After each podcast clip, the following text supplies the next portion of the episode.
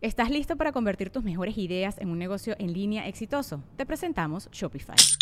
Tal vez no lo sabías, pero nuestro podcast More Than Mamis es un negocio y lo empezamos por supuesto para desahogarnos y hablar sobre la maternidad, no para convertirnos en expertas de ventas y del e-commerce. Así que sí, necesitábamos ayuda para vender nuestro merch y poner en marcha nuestra tienda. ¿Y cómo suena con Shopify?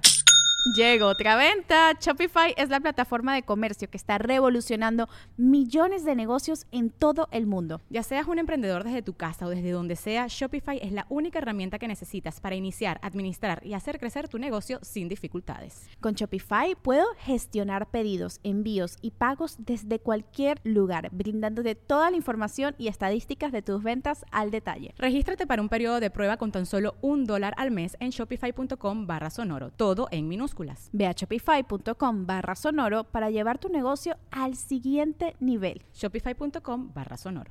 With everyone fighting for attention, how can your business stand out and connect with customers? Easy. Get Constant Contact. Constant Contact's award winning marketing platform has helped millions of small businesses stand out, stay top of mind, and see big results fast. Constant Contact makes it easy to promote your business with powerful tools like email and SMS marketing social media posting, and even events management. With Constant Contact, you'll reach new audiences, grow your customer list, and communicate more effectively to sell more, raise more, and fast track growth. Don't know much about marketing? No sweat. Constant Contact's writing assistant tools and automation features help you say the right thing at the right time every time. Plus, you can send with confidence, knowing your emails are actually reaching your customers thanks to Constant Contact's best in class 97% deliverability rate. I'm a small business owner and I believe that this is a great tool for other small business owners. In small businesses, you need to create a team. And if you're starting by yourself, Constant Contact can be the team that you need. Tackle any challenge with Constant Contact's expert live customer support. Plus, everything's backed by the 30 day money back guarantee. So get going and start growing your business today with a free trial at constantcontact.com. Just go to constantcontact.com right now. Constant Contact, helping the small stand tall. ConstantContact.com.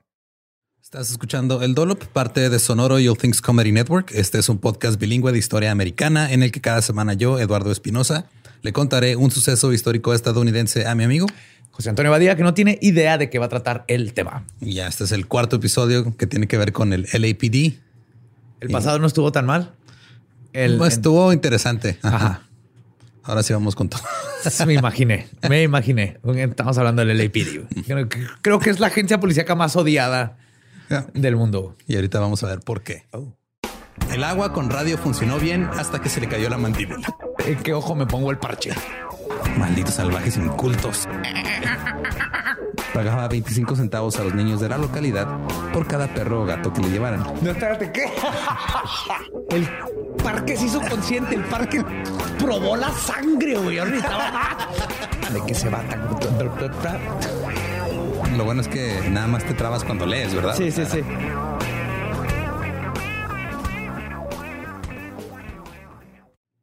...1979... Eh, la división Rampart del LAPD tiene 330 policías que brindan servicio a aproximadamente 164 mil habitantes en un área de 14 kilómetros cuadrados. Tiene una densidad de población similar a la isla de Manhattan y es una de las comisarías de policía más concurridas del país. Es este, pues está como en el lado, este, está en el west, está por Echo Park, toda esa zona. Ok. Que es una zona conflictiva. Ajá. En el que ha habido pandillas como la pandilla de 18th Street, Mara Salvatruchas, la pandilla de Park, Rockwood, los Crazy Riders, Temple Saint, uh, no, perdón, Temple Street, Will, Whitmer Street, Clanton 14, los Burlington Locos. Burlington Locos. Simón. Antes de divertirse bien, son como los Peaky Blinders californianos. Traen gabardinas de Burlington, pero son cholos.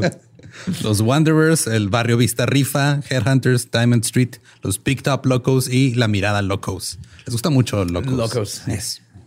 Para combatir las pandillas, en 1979 la policía de Los Ángeles estableció un grupo de élite de unidades antipandillas llamado Recursos Totales contra Matones Callejeros, o en inglés era Locos. Total Resources Against Street Hoodlums. Ok.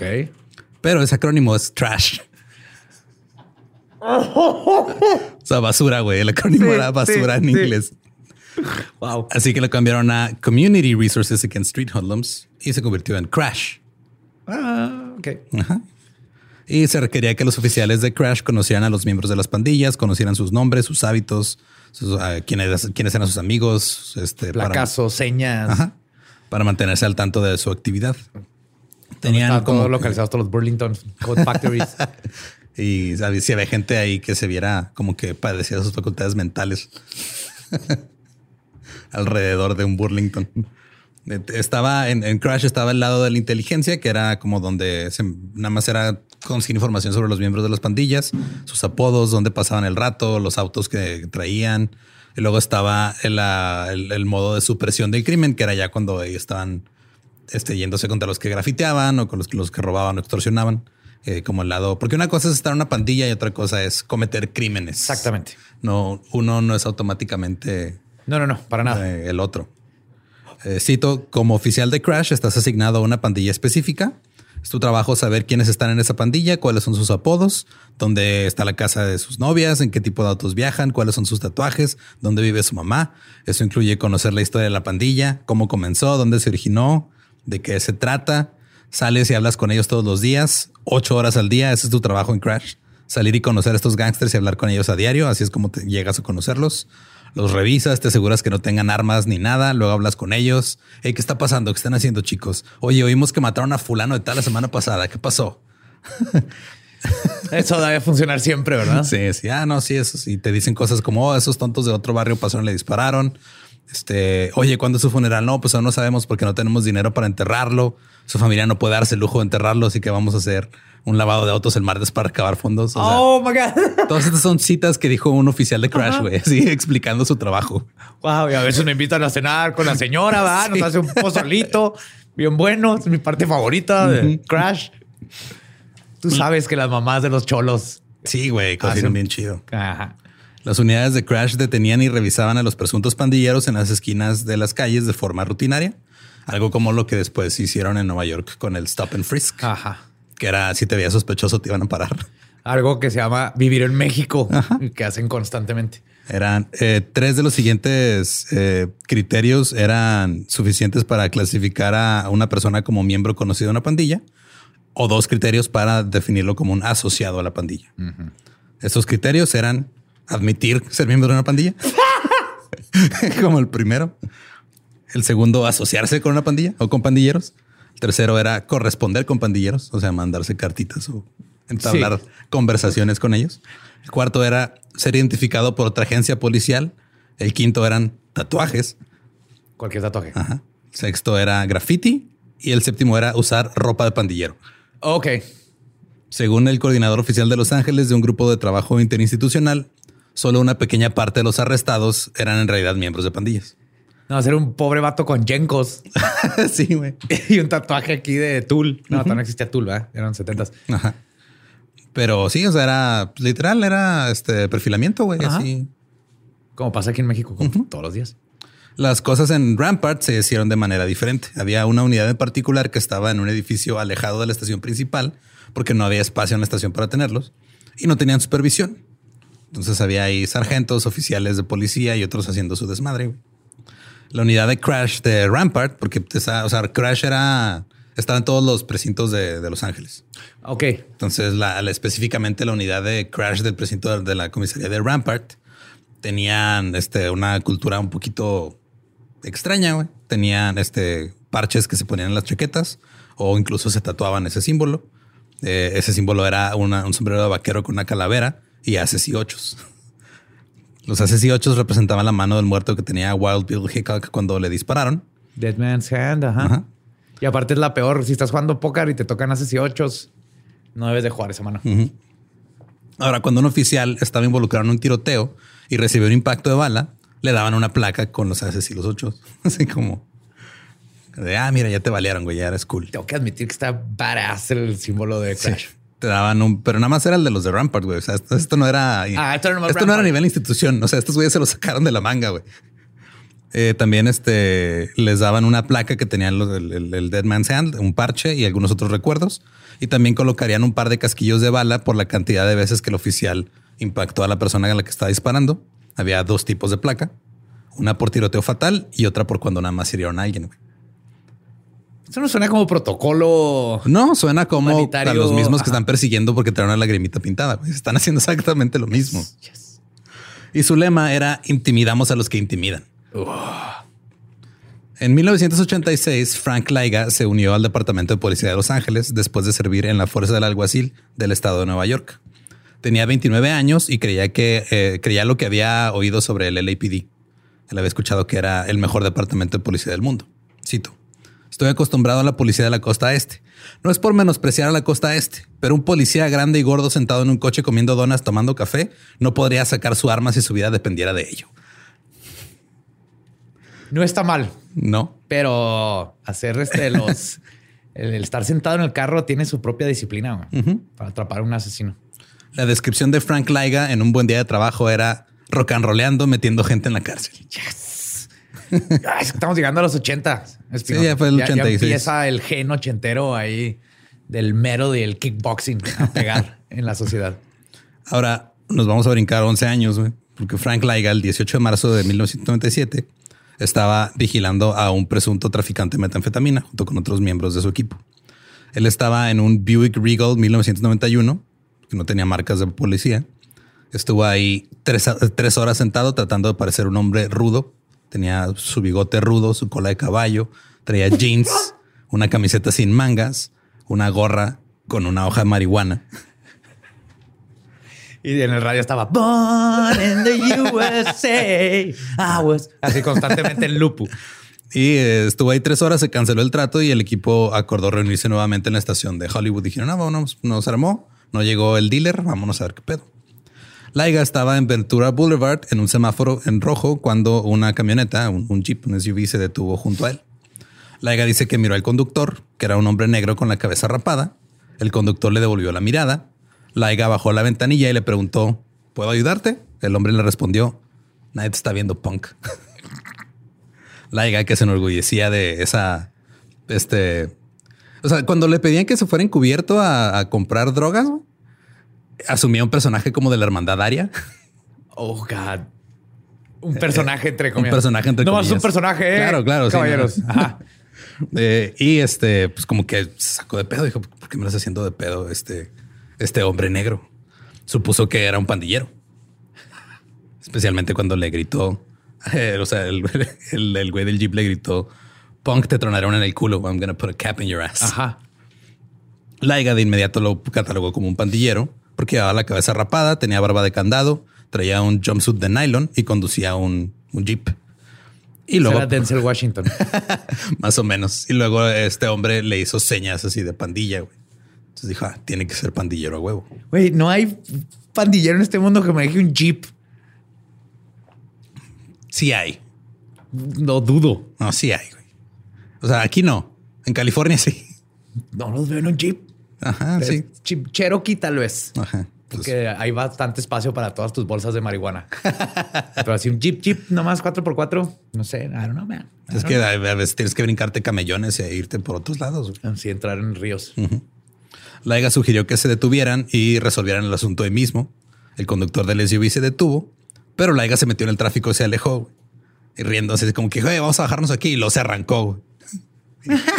Grabando su TikTok. Casi, casi. Pero Laiga recuerda, cito, me voy riendo y de repente miro en el espejo y parecía que iba a arrancar el volante de, de lo enojado que estaba el otro güey. El otro conductor lo comenzó a perseguir. Fue una persecución en Los Ángeles a tráfico de vuelta a rueda. güey. Ajá.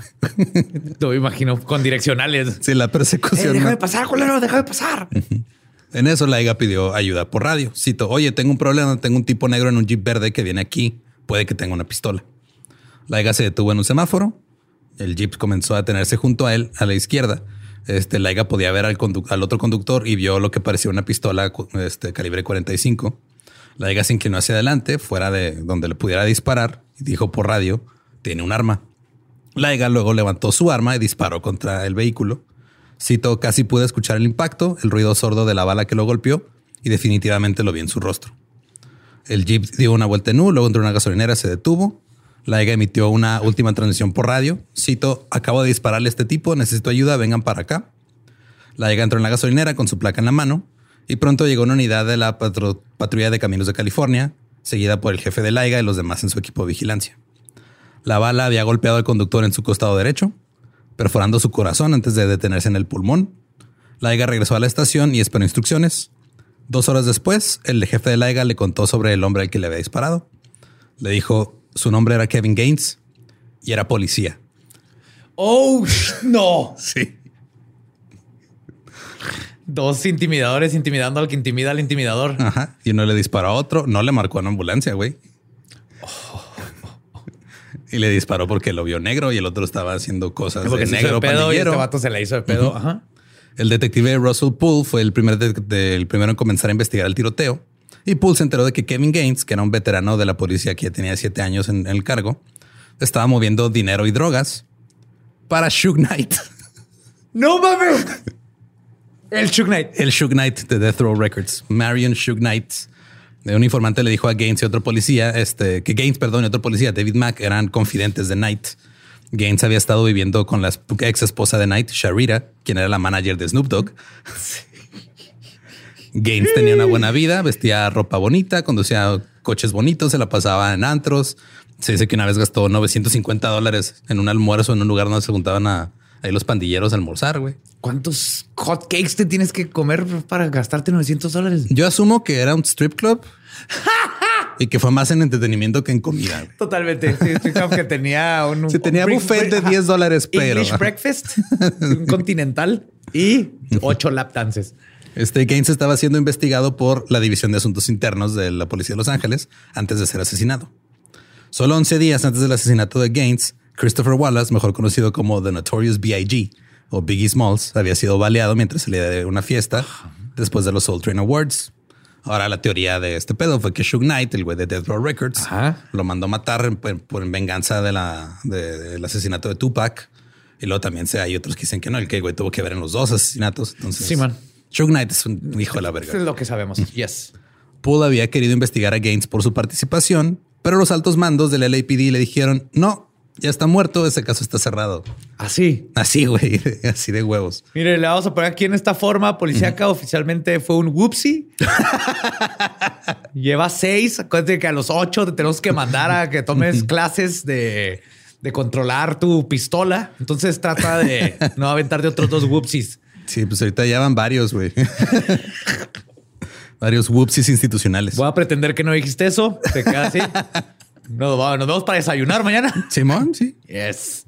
Un informante dijo que Kevin Gaines y otros policías proporcionaron seguridad a los miembros de Death Row Records durante diversas actividades delictivas. Se dedicaron al tráfico de drogas y actuaron como sus vigilantes y asesores. Eran los que les conseguían las Sí, drogas. eran sus, y- sus guaruras, guaruras, sus guarros. guaruras. Los oficiales monitoreaban los radios de la policía para ayudar a elegir los mejores lugares para llevar a cabo las transacciones de drogas y brindaban información sobre las tácticas de la policía. Kevin Gaines también era propenso a tener arrebatos violentos, lo que hizo que su esposa presentara varias quejas por abuso doméstico. Y también había estado involucrado en otros incidentes de violencia en la carretera. Una vez también había amenazado con dispararle a un automovilista que lo había molestado. Ah, o sea, sufrió road rage. Simón. Pero el episodio más extraño ocurrió un año antes, cuando la policía de Los Ángeles respondió a una llamada al 911 sobre un tiroteo en los terrenos de la casa de Sharita Knight. Gaines, que no estaba en ese momento en servicio activo, se detuvo y se volvió verbalmente abusivo y provocador y tuvo que ser esposado. Y empezó a gritar, cito, dile a estos malditos imbéciles que me quiten las esposas, hijo de puta. Odio a los putos policías. Sí. Gaines presentó una demanda por maltrato. Cuando Asuntos Internos investigó, descubrieron que él mismo realizó la llamada al, al 911. O sea, él, él estaba en la casa de la manager de Snoop Dogg, de la esposa de Suge Knight. Dijo, está pasando a- a este, a- algo está pasando aquí, está un desmadre. Y él habló a la policía. Él- o sea, él mismo habló al 911 cuando llegaron y lo agarraron porque él era el que estaba violento. Le hizo de pedo y luego puso una demanda porque lo maltrataron, güey. Y este, la evidencia sugiere que hizo eso para involucrar al LAPD en un enfrentamiento. Y este, o sea, él quería que lo que agarrarse a chingazos o que le dispararan o algo Y que se para demandarlos. Ok. para demandarlos y para poder este, cobrar pensión o cobrar el dinero. Y a retirarse a su vida completamente de. Ahora, el funeral de Gaines causó problemas. porque la mayor asociación de oficiales negros solicitó un funeral oficial de la policía con todos los honores, que es la ceremonia que se, siempre se le da a los policías que mueren en, en, En- algún tiroteo. Ajá. en- pues haciendo su trabajo, ¿no? Sí, haciendo su trabajo. Mientras están ahí cumpliendo su deber. El jefe de policía se encontraba en una situación incómoda. El jefe Willie Williams era un policía negro que había sido traído desde Filadelfia después de un whoopsie del LAPD conocido como el ataque a Rodney King. Oh shit. Ese es él, whoopsie. Para los que no se- sepan este pedo, en el 92. Yo me acuerdo haberlo visto en- no en vivo, en vivo, pero Ajá. sí en la tele. Cuando es que eso fue lo más cabrón. O sea, en el 92, Rodney King, un, un hombre negro, iba manejando en exceso de velocidad. Iba, iba borracho, creo. Lo paran y lo empiezan a golpear. güey. Sí, que alrededor de todo eso estaban los riots. Sí, estaban todos los, los, ¿cómo se llama? LA riots. los disturbios de Los Ángeles. O sea, ya de un chingo de tensión racial. Ajá. Agarran a Rodney King, lo empiezan a madrear. No estaba armado, no, no presentó resistencia ni nada. Y lo cabrón fue que, no, o sea, estamos hablando del 92, no es como que todo el mundo traía un celular para grabar, no. O sea, un güey, un vecino que vivía por ahí, vio desde, desde, la, Sí, desde güey. su casa, sacó su videocámara y empezó a grabar ese pedo y lo mandó a, creo que KTLA fue la estación Creo de, que sí. que lo mandó y se hizo un desmadre. güey. Entonces, la policía de Los Ángeles, para bajarle un poquito el pedo, se trajo, a, o sea, aplicó un, se trajo a un Will de Filadelfia. Yo creo que querían traer a Will Smith, pero no estaba disponible. Se trajeron a un oficial negro para ponerlo de jefe de policía para, calmar que- las aguas un poquito. güey. Sí, porque aparte lo peor es que salieron libres todos los policías blancos Sí, que man. golpearon a Rodney King. O sea, nomás se fue de peor a se la mamaron. Sí. O sea, para que se den cuenta que lo de George Floyd no es nada nuevo. No, para nada. No, o sea, este pedo tiene antecedentes muy cabrones. Entonces, obviamente a Willie Williams, por ser negro, la vieja guardia de la policía no lo quería. güey. Oh, que la madre. Y él no estaba de acuerdo con hacerle un funeral hacia Gaines porque Gaines era un oficial corrupto, güey. Ajá. Pero no podía echarse a los oficiales negros en su contra. Menos llegando. Menos llegando, güey. tenía cinco años en el cargo. güey. Pero así que pues, tuvo que hacer como que uno, o sea, hizo un funeral como oficial, pero como medio abajo del agua. O sea, como que sí hicieron todo el protocolo, pero no hicieron mucho ruido en, en- en la prensa y en los medios. Ok. Como que para que Eh, no se- Encontró el punto medio. Simón. Y ahí estuvieron eh, pues, el que era Williams y el que era el subjefe en ese tiempo, Bernard Parks. Ahora, Johnny Cochran, El Johnny Cochran. el Johnny Cochran, el abogado que logró dejar en libertad a O.J. Simpson, Exacto. Y- presentó una demanda de 25 millones de dólares contra la ciudad por parte de la familia de Gaines. O sea, representando a la familia de Gaines. O- Acusó a Laiga de ser un oficial de policía agresivo y peligroso que no había solicitado asistencia médica inmediata para Gaines, lo cual es cierto. Eh, y dice que eso contribuyó a su muerte y que además se había conspirado para ocultar y distorsionar los hechos verdaderos sobre el incidente, que también era cierto. Sí. Es que por más corrupto que sea este, este güey la cagó. Sí, la cagó. Por andar oyendo este, sus 80s pop todo el día. Laiga ahora estaba recibiendo miradas de los policías negros. Fue etiquetado como un policía blanco racista que estaba fuera de control y que tenía antecedentes. Se habló de un encubrimiento oficial y se rumoraba que Gaines había sido víctima de un hit del LAPD. O sea que la misma policía lo había mandado matar y que habían agarrado a Laiga.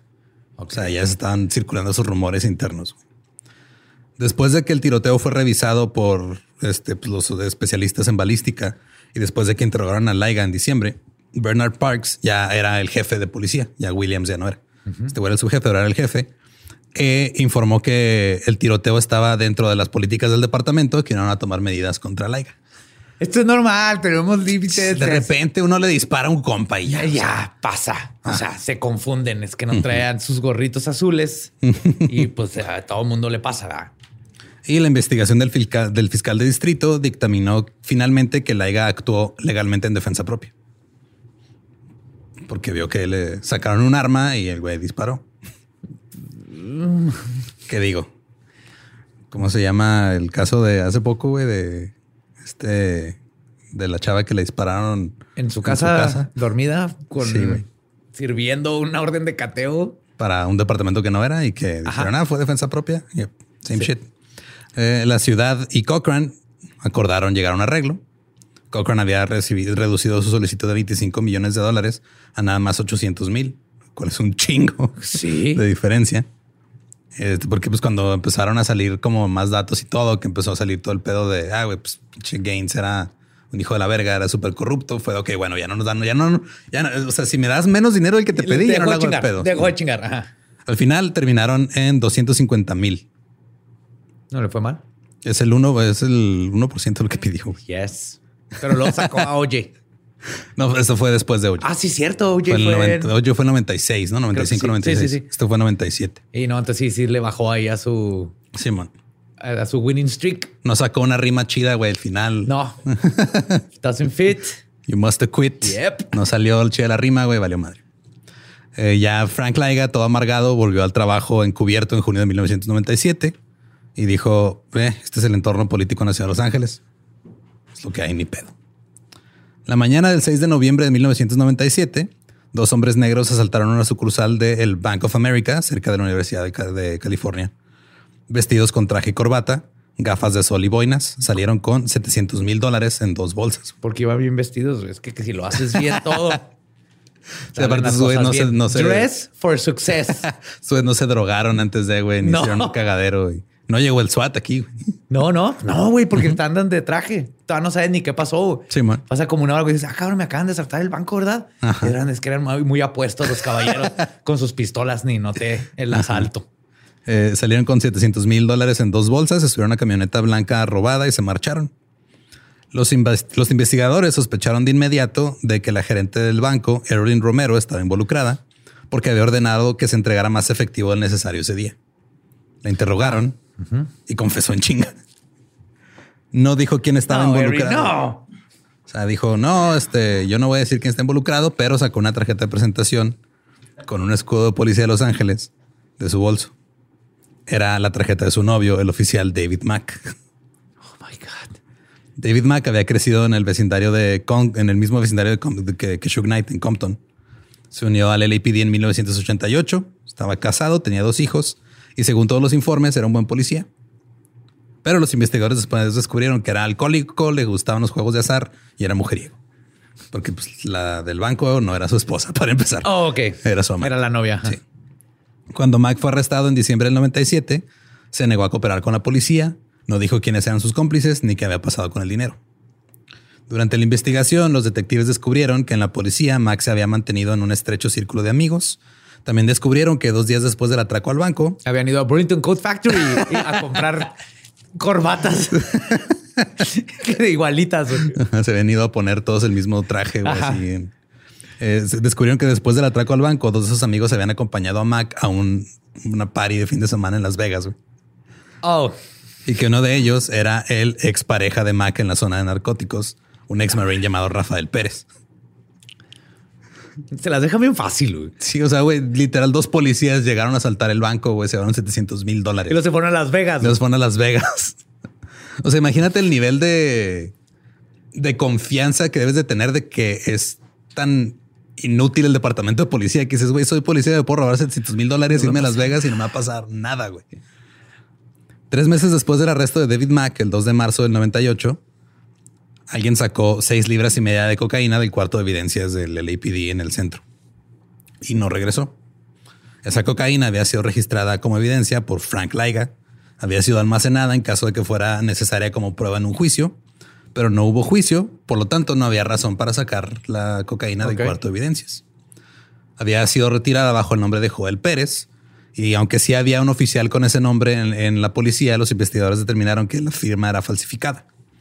Un empleado de ahí mismo del cuarto de evidencias se acordó que Rafael Pérez, el ex marine, este ex pareja de David Mack, una vez había sacado un chingo de cocaína del, del cuarto de evidencias. Claro, sí, es otro, otro caso cada bien.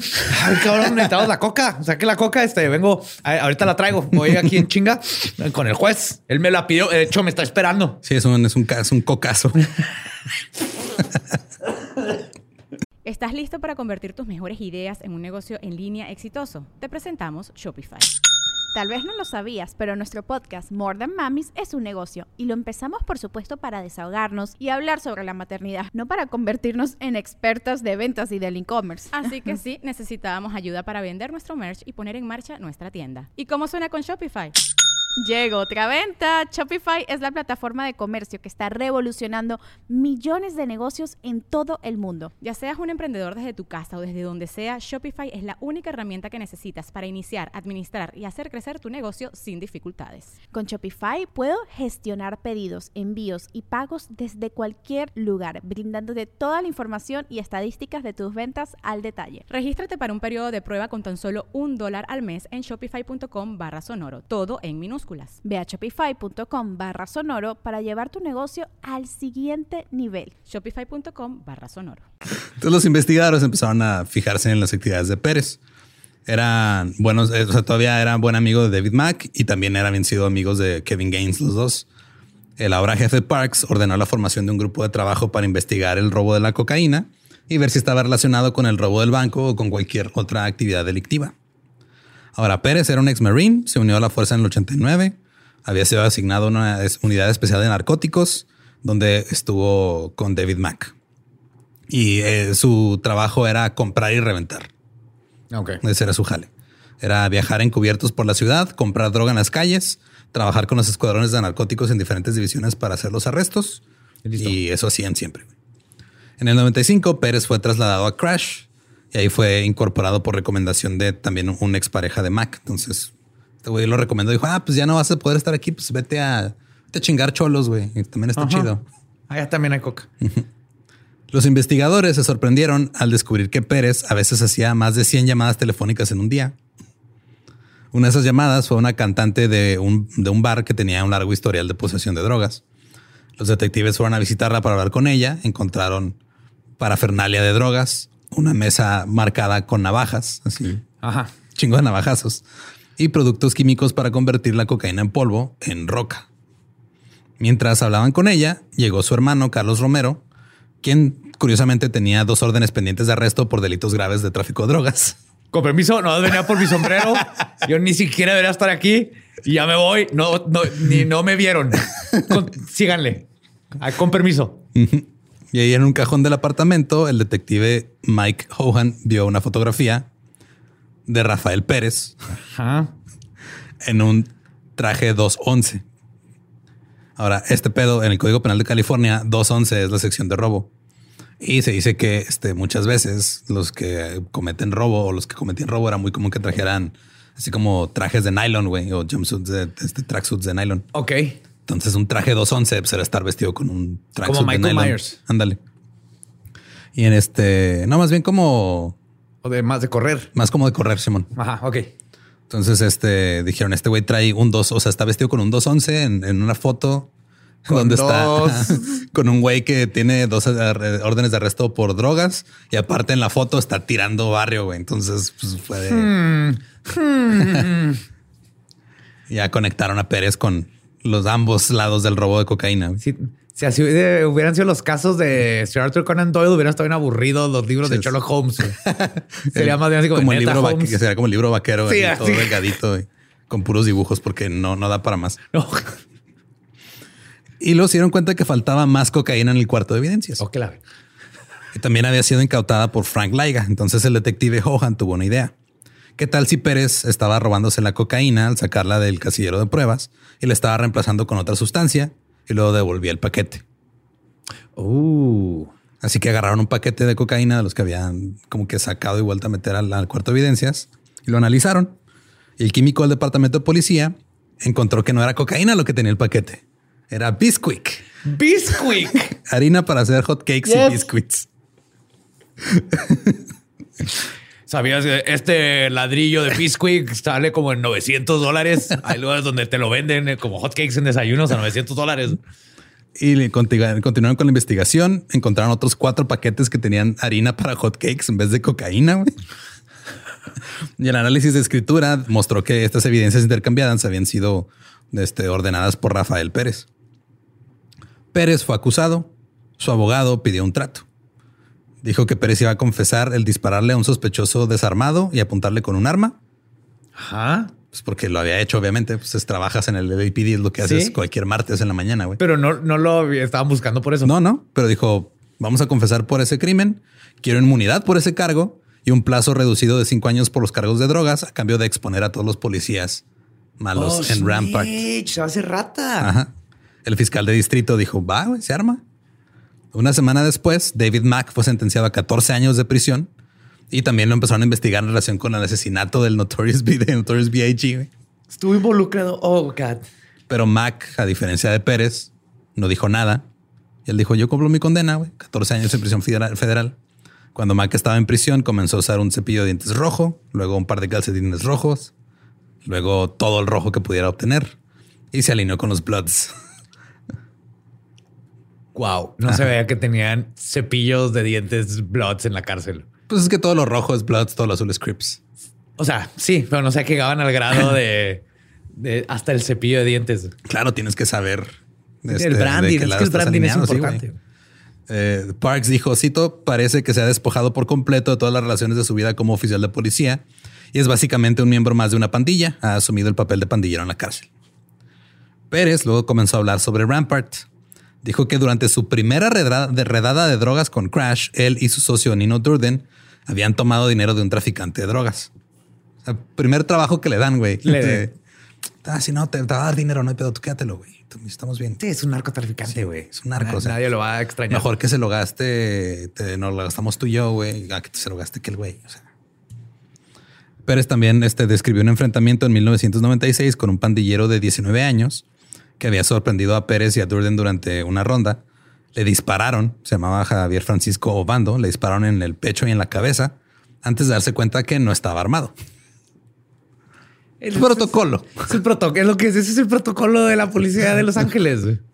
Entonces, como vieron que no estaba armado, le plantaron un arma Claro. que llevaban consigo, porque esta era una práctica muy normal, güey, llevarse a un, Un arma, arma extra, para plantárselas en caso de que tuvieran que acusar a alguien de algo. Informaron, o sea, el informe de ellos dijo que este Obando irrumpió en su puesto de observación para matarlos. Güey, No estaba armado. Y es su- la palabra de un muerto contra dos policías. Pérez dijo que esa práctica de guardar una pistola para incriminar a sospechosos era muy común en Crash.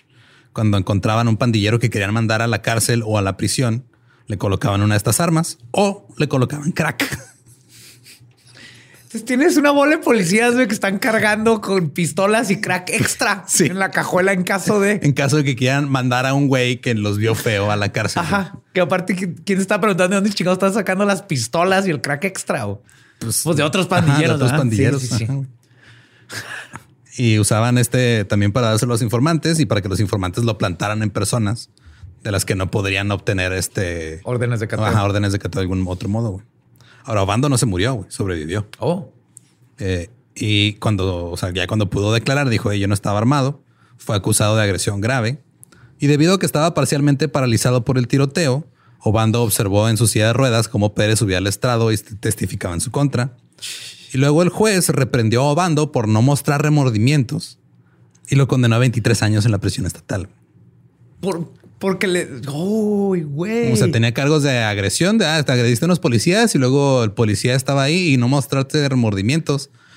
Vas y no me salgas con el pretexto de que es porque tienes la cara paralizada porque te dispararon la cabeza. O sea, pudiste haber mostrado remordimientos y no lo hiciste. Entonces, Está pues, remordido, no se puedo sonreír. no, no, no. Mira, ni, ni siquiera puedes tener la decencia de hablar con claridad. Te me das a la cárcel 23 años. Oh, mames.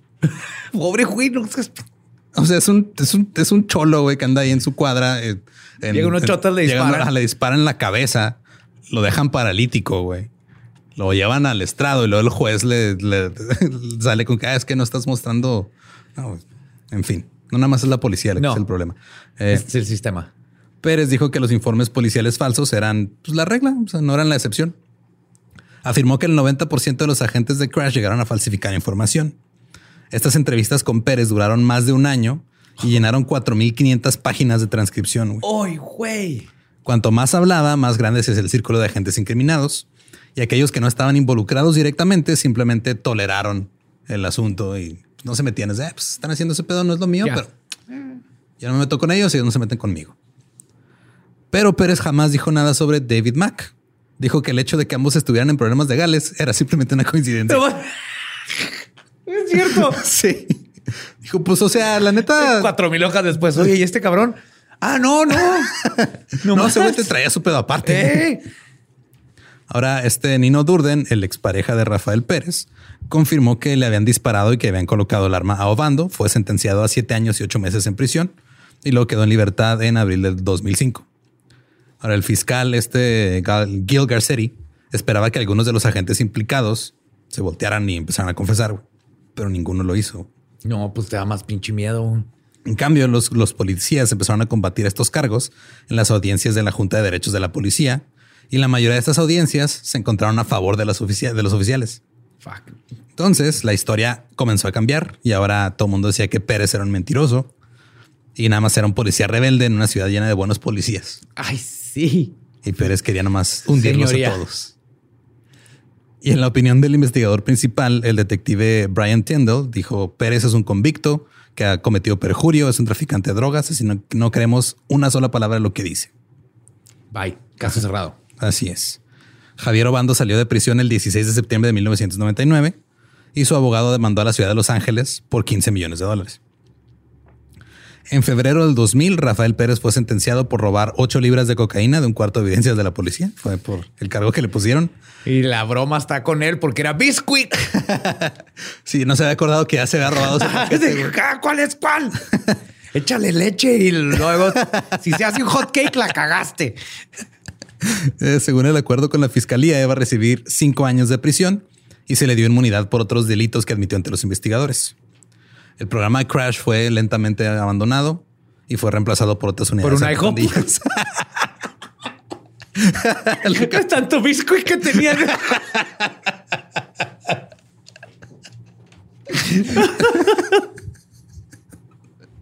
Era mejor negocio. Sí. O sea, sale más, o sea, sale más chido eh, comprar biscuit y vender hot cakes que andar comprando armas y crack para incriminar gente inocente. En septiembre del 2000, el oficial Richard Poole presentó una demanda contra la ciudad. Afirmó que el jefe Bernard Parks y otros funcionarios del LAPD frustraron sus esfuerzos por investigar la corrupción generalizada en la división de Rampart. Russell Poole, quien renunció después de 19 años en el departamento de policía, dijo que fue objeto de acoso y ostracismo después de que redactó y envió un, informe de 40 páginas a Parks. Y en este informe describió la dimensión del problema de la corrupción en Rampart. Poole dijo que le informó a Parks y otros funcionarios del departamento. Les dijo, cito, fue más que solo este caso, va mucho más profundo que esto. Hay un grupo de policías vigilantes en la división Rampart.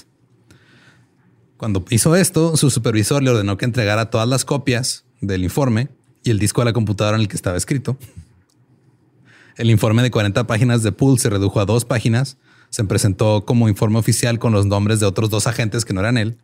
Y Poole rechazó una orden de firmarlo y decir que era, su reporte. Debido a que se negó a firmarlo, eh, lo regresaron a la división de robos y homicidios y le dieron un trabajo de escritorio ah. y lo mandaron allá así de, ah, pues vete a pudrir allá, güey, aquí ya. No, no, no, no sirves. Y renunció en octubre del 99. Ahora, casi 40 agentes recibieron alguna forma de disciplina derivada de la investigación de corrupción de Rampart. Cinco fueron despedidos, nueve dimitieron y ocho fueron declarados inocentes en audiencias disciplinarias. Hubo tres chivos expiatorios.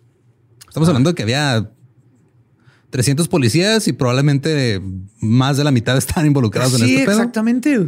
Al final, los agentes Ortiz, Liddy y Buchanan fueron declarados culpables en noviembre del 2000. Les echaron toda la culpa a ellos. De conspirar para obstruir la justicia. Y estos cargos se derivaron del arresto en el 96 de dos pandilleros que afirmaron que los oficiales inventaron cargos en su contra. En diciembre del 2000, los veredictos de culpabilidad contra Ortiz, Liddy y Buchanan fueron anulados debido a una supuesta mala conducta del jurado, mala conducta de la fiscalía y un error informático impreso en un informe policial. Entonces agarraron a estos tres güeyes, los dijeron, ah, ustedes este, tienen toda la culpa. Y luego, un mes después, dijeron, ah, güey, pues no, el, el veredicto no pasa, güey. Todo bien. Libres. Regresen a sus trabajos. Pero en ese momento se involucraron los federales. Ajá. Es que es lo bonito del, en Estados Unidos que mínimo tienen todos estos sistemas diferentes federales. En teoría también lo tenemos aquí. No es cierto. Pero ya si te puedes, te pasas de verga, no llega el federal y luego el federal tiene quien lo cuide y luego el de acá tiene quien lo cuide y luego pero el también tiene sus propios intereses, güey. O sea, claro, pero es un poquito, hay poquito más posibilidad de que alguien de otro pueda llegar a fregarte. en lugar de que aquí amalgamaron todas las policías y es lo mismo, nadie cuida a nadie. Eh, los federales se involucraron después de varias negociaciones. La ciudad de Los Ángeles y el Departamento de Justicia de los Estados Unidos acordaron firmar un decreto por consentimiento el 3 de noviembre del 2000 que permitía la supervisión, fe- supervisión federal del proceso de reforma del LAPD por un periodo de cinco años. A cambio, el Departamento de Justicia, que había estado investigando al Departamento de Policía de Los Ángeles desde el 96 Hijo. por violaciones de uso de fuerza excesiva, digo, se empezaron a investigar en el 96. Ajá. El Rodney King fue en el 92. Se tardaron cuatro años para empezar a empezar investigar. investi- Y siguen investigando. Acordaron no iniciar una demanda contra la ciudad. Dijeron, ok, va. Si nos dejas reformar tu policía, güey, y guiarte en este pedo, ya no vamos a mandar a la ciudad. Fua, Eso sí jala más cabrón. Acusaron al LAPD de participar en un patrón o práctica de fuerza excesiva, arrestos falsos, registros e incautaciones irrazonables en violación de las enmiendas cuarta y decimocuarta de la Constitución. Imagínate cuánta gente no le echaron a perder su vida. güey. Un chingo. En enero del 2001, el ex oficial de policía David Mack fue atacado en prisión mientras hacía ejercicio. Claro. Porque David Mack, aparte de ser policía, era un corredor chingón. O sea, el güey corría, estuvo en el equipo de deportes de la prepa y la uni y tenía Ah, competencias y todo. Entonces, varios prisioneros atacaron a Mack después de ver un programa de televisión y leer informes de revistas y periódicos que detallaban el papel de Mack como agente de la ley. Oh, Este güey en prisión nunca les dijo que había sido policía. Se dieron cuenta y lo apuñalaron. oh, pues sí. Mac fue hospitalizado con múltiples puñaladas durante un par de días y luego fue enviado de regreso a la población general de la prisión. Uy. En noviembre del 2001, el fiscal de distrito de Los Ángeles, Steve Cooley, cerró la investigación del escándalo de Rampart sin presentar cargos contra ningún otro agente. Cooley luego amplificó sus comentarios dur- durante una entrevista. Cuando le preguntaron, ¿te estás cerrando, nada más estás cerrando el caso? Dijo, cito, ¿estoy cerrando el libro? Sí. Con cada libro cuando se lee lo cierras. No está mal. ¿Eh? Acabas el libro, lo cierras. Y ya con Matas eso- al vato y le echas crack. Ajá. Así funciona el mundo, caballero. Viene la Biblia. Es- o sea, Dios lo bendiga, con permiso. El chiste de Dave Chappelle de Sprinkle Some Crack on Him. es- Ajá. ese, güey, es, no es, es, es verdad, güey. El asistente del defensor público Robert Calunian dijo, cito, estoy algo sorprendido de que sientan que han investigado a fondo. Ahora, en noviembre del 2001, el jefe de policía Bernard Parks dijo en una entrevista radio local, eh, cito, el escándalo más grande de la historia provino de los dos reporteros que comenzaron esta historia en el LA Times. Intentaron durante dos años jugar con esto determinar que se trataba de un escándalo que estaba siendo barrido bajo la alfombra. También hicieron acusaciones de que esto se extendía por toda la ciudad y nada de eso salió a la luz. Claramente se lo inventaron, Ah, dijo el güey que se encargó de tapar todo. ajá. Se anularon entre 100 y 150 condenas de, de- de, agentes de policía que habían colocado pruebas o falsificado informes. Es como que para mitigar también el pedo, entre 100 y 150 personas que terminaron en la cárcel, pues dijeron, ah, güey, no, pues sorry, güey. Para afuera. Nomás no digas nada ya. Sí, no es cállate. Sorry. Sí. Eh, perdón. Don Kerchi. Se pagó un total de 70 millones de dólares en juicios relacionados con el escándalo de Rampart. El pago prom- promedio era de 400 mil dólares. Uh, Toda la gente que los demandó por Claro. haber sido incriminados. Este, justamente. sí. La mayoría de los pagos fueron para miembros de pandillas. La policía, o sea, estos güeyes terminaron financiando pandillas con su corrupción. Sí, que aparte, todo el pedo. estoy seguro que pues, como se, se mancha todo, ha de haber gente bien culera que también le tocó salir porque le Sí, hicieron también, mal el proceso. La policía de Los Ángeles había exonerado a algunos o todos los oficiales involucrados antes del que el fiscal de la ciudad decidiera llegar a algún acuerdo. Parks siguió diciendo, cito, los medios intentaron hacer de este el crimen del siglo, comenzaron a hablar sobre est- esto como el peor escándalo de corrupción en la historia del LAPD. Cuando todo esté resuelto, tendremos una décima parte del 1% de nuestros oficiales involucrados en este problema. Décima parte del 1%. No, no, esa- ya esas matemáticas mí. Creo que para todos. Todos nomás hicieron así de que, mm, ok. Y con eso confundió y ganó. Sí, o sea, el punto 1% que sería como un, un tercio de un oficial. Ah, Si son 300, más o menos. Eh, en noviembre del 2003, el, el jefe William Bratton dijo que la policía de Los Ángeles no podía establecer un panel civil para investigar el manejo del departamento del escándalo de Rampart porque no encontraban el dinero para financiarlo. O sea, este güey ya, 2003, ya Parks ya no estaba de jefe, estaba un nuevo jefe. Y no había dinero. Y no había dinero, güey. pagado demandas al estúpido. La abogada de derechos civiles, Connie Rice, había adquirido un espacio para oficinas y había contratado investigadores, pero no le habían proporcionado fondos para poner en marcha la investigación. No pudieron obtener el dinero del Consejo Municipal de Los Ángeles, porque el, el exdirector del LAPD, Bernard Parks, era ahora el presidente del Comité de Presupuesto y Finanzas. No es cierto. ¿Qué clase de México es este? el que nos quitaron. puedes quitar a, o sea, puedes quitar al territorio de México, pero no puedes quitar a México del territorio. No, no, no, no, no, no, no. Está la maldición de Moctezuma. La están viviendo. En abril del 2007, la familia de la estrella de rap eh, Notorious B.I.G. presentó una demanda alegando que agentes de policía de Los Ángeles, estrechamente relacionados con el escándalo de Rampart, habían estado involucrados en el asesinato en 1997. La demanda alegaba que los exoficiales Rafael Pérez y Nino Durden estuvieron involucrados en el tiroteo y que Pérez conspiró con David Mack para matar al rapero. La demanda sostiene que Pérez ha hecho declaraciones específicas de que él junto con David Mack conspiraron para asesinar y participar en el asesinato de Christopher Wallace. Esta demanda se abandonó en el 2010. El primero de julio del 2008, Javier Obando, quien este, se ganó los 15 millones de dólares después de que le dispararon la cabeza, eh, fue arrestado después de conducir a la policía de Glendale en una persecución de alta velocidad a 150 kilómetros por hora. Esas sillas nuevas están cabronas. Había sido su segundo arresto en una semana. La semana anterior había sido arrestado por hacer amenazas criminales contra una pareja que estaba comprando su casa de 550 metros cuadrados en el cañón de Topanga. Sea, el güey se compró una casa bien vergas. Pues sí. La estaba vendiendo porque ya no tenía dinero, pues porque era claro, un pandillero que le dieron de repente 15 millones de dólares. Y, luego se enteró de impuestos y, todas esas cosas. Estaba vendiendo su casa, se enojó porque iba a tener que vender su casa, amenazó a estos güeyes que los iba a madrear. Lo arrestaron por eso y luego lo arrestaron por andar a madre en sus ruedas. Es que si le hicieron garras la vida. Sí, güey, no mames.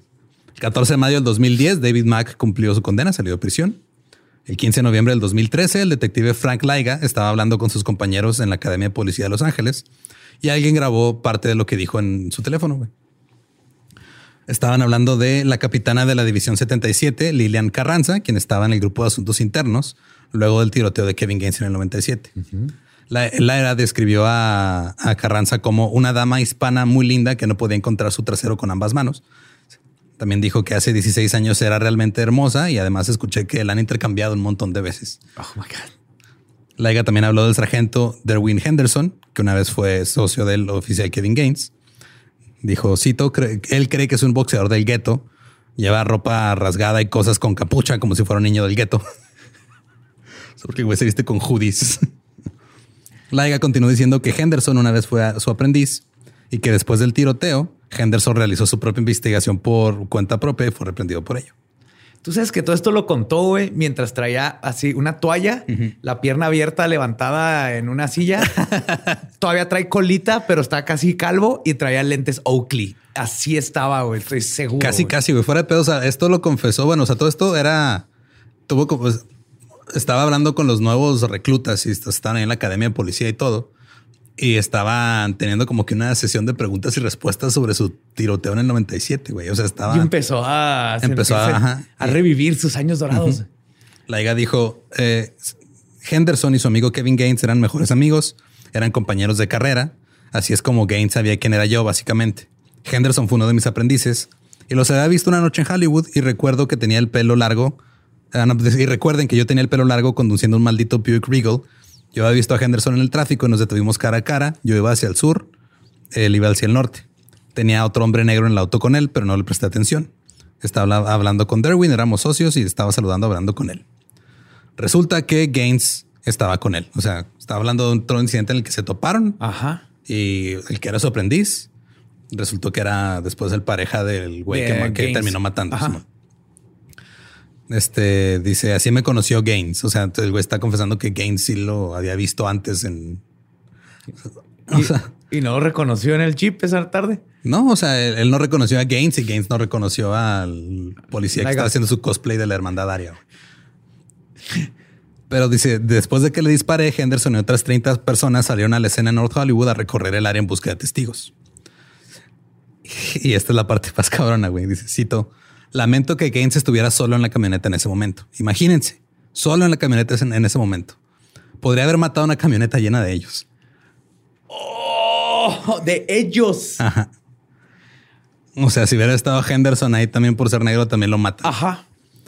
Y luego hacia el final de la conversación, Laiga empieza a desviarse un poquito, empieza a hablar de que hace ejercicio en el mismo gimna- gimnasio que Dwayne The Rock Johnson. Claro que es, claro. empieza a hablar de la película Crash, que está basada en algunos de los hechos este, que tienen que ver con la atención racial en la policía de Estados Unidos. Ajá. Y que hay uno de los personajes que está basado ligeramente en Frank Laiga. Y él estaba diciendo que me describieron en mala luz en esa película y que el director lo invitó a- al, al after party, pero que él no quiso ir. Es Cronenberg, ¿no?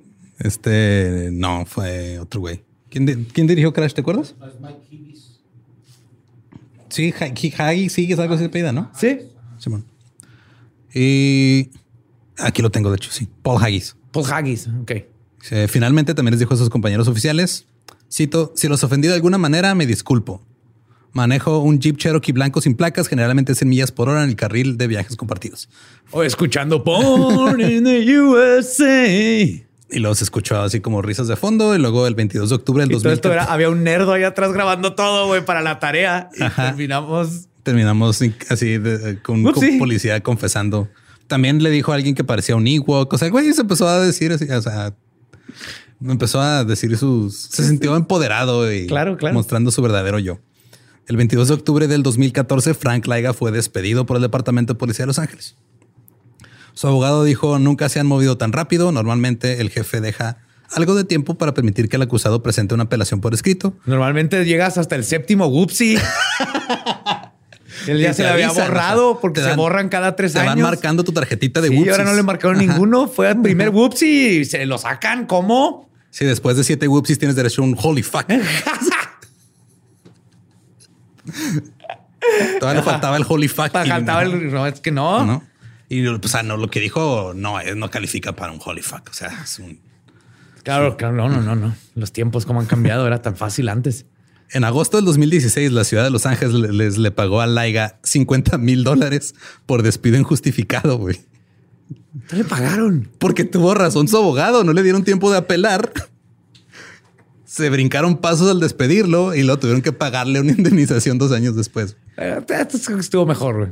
Ajá, y ahí anda el güey todavía, todavía. ¿Todavía sigue. existe? Sí, Laiga, David Magda, y siguen todavía, ya están grandes, tienen entre 60 y 70 años. Wow. Pero ahí andan todavía, este. Pero no de chotas. no, y de hecho, parte de cuando los cuando, cuando ganaron esta demanda por despido injustificado, querían que parte del acuerdo es que le regresaran su puesto a Laiga, pero la ciudad Ay, dijo: no, no mames. no, no. Ajá.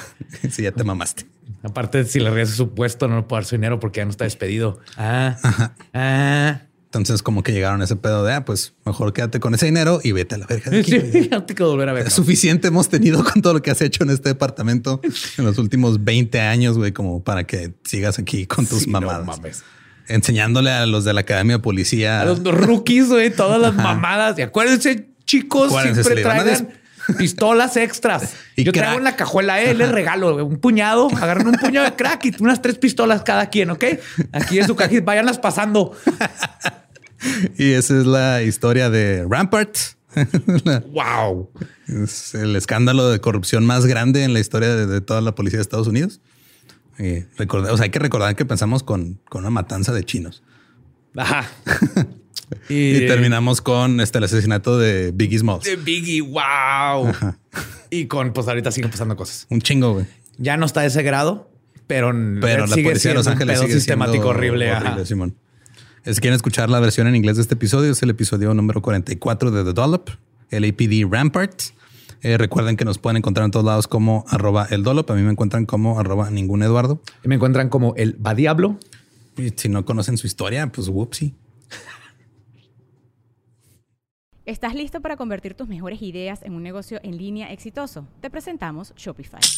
Tal vez no lo sabías, pero nuestro podcast More Than Mamis es un negocio y lo empezamos por supuesto para desahogarnos y hablar sobre la maternidad, no para convertirnos en expertas de ventas y del e-commerce. Así que sí, necesitábamos ayuda para vender nuestro merch y poner en marcha nuestra tienda. ¿Y cómo suena con Shopify? Llegó otra venta. Shopify es la plataforma de comercio que está revolucionando millones de negocios en todo el mundo. Ya seas un emprendedor desde tu casa o desde donde sea, Shopify es la única herramienta que necesitas para iniciar, administrar y hacer crecer tu negocio sin dificultades. Con Shopify puedo gestionar pedidos, envíos y pagos desde cualquier lugar, brindándote toda la información y estadísticas de tus ventas al detalle. Regístrate para un periodo de prueba con tan solo un dólar al mes en shopify.com barra sonoro, todo en minúsculas. Ve a shopify.com barra sonoro para llevar tu negocio al siguiente nivel. Shopify.com barra sonoro. ¿Estás listo para convertir tus mejores ideas en un negocio en línea exitoso? Te presentamos Shopify. Tal vez no lo sabías, pero nuestro podcast More Than Mamis es un negocio y lo empezamos por supuesto para desahogarnos y hablar sobre la maternidad, no para convertirnos en expertas de ventas y del e-commerce. Así que sí, necesitábamos ayuda para vender nuestro merch y poner en marcha nuestra tienda. ¿Y cómo suena con Shopify? Llegó otra venta. Shopify es la plataforma de comercio que está revolucionando millones de negocios en todo el mundo. Ya seas un emprendedor desde tu casa o desde donde sea, Shopify es la única herramienta que necesitas para iniciar, administrar y hacer crecer tu negocio sin dificultades. Con Shopify puedo gestionar pedidos, envíos y pagos desde cualquier lugar, brindándote toda la información y estadísticas de tus ventas al detalle. Regístrate para un periodo de prueba con tan solo un dólar al mes en shopify.com barra sonoro, todo en minúsculas. Ve a shopify.com barra sonoro para llevar tu negocio al siguiente nivel. Shopify.com barra sonoro. Hello, it is Ryan, and I was on a flight the other day playing one of my favorite social spin slot games on chumbacasino.com. I looked over the person sitting next to me, and you know what they were doing? They were also playing Chumba Casino. Coincidence? I think not. Everybody's loving having fun with it. Chumba Casino is home to hundreds of casino style games that you can play for free anytime, anywhere even at 30,000 feet. So sign up now at ChumbaCasino.com to claim your free welcome bonus. That's ChumbaCasino.com and live the Chumba life. No purchase necessary. VGW. Void were prohibited by law. See terms and conditions. 18 plus.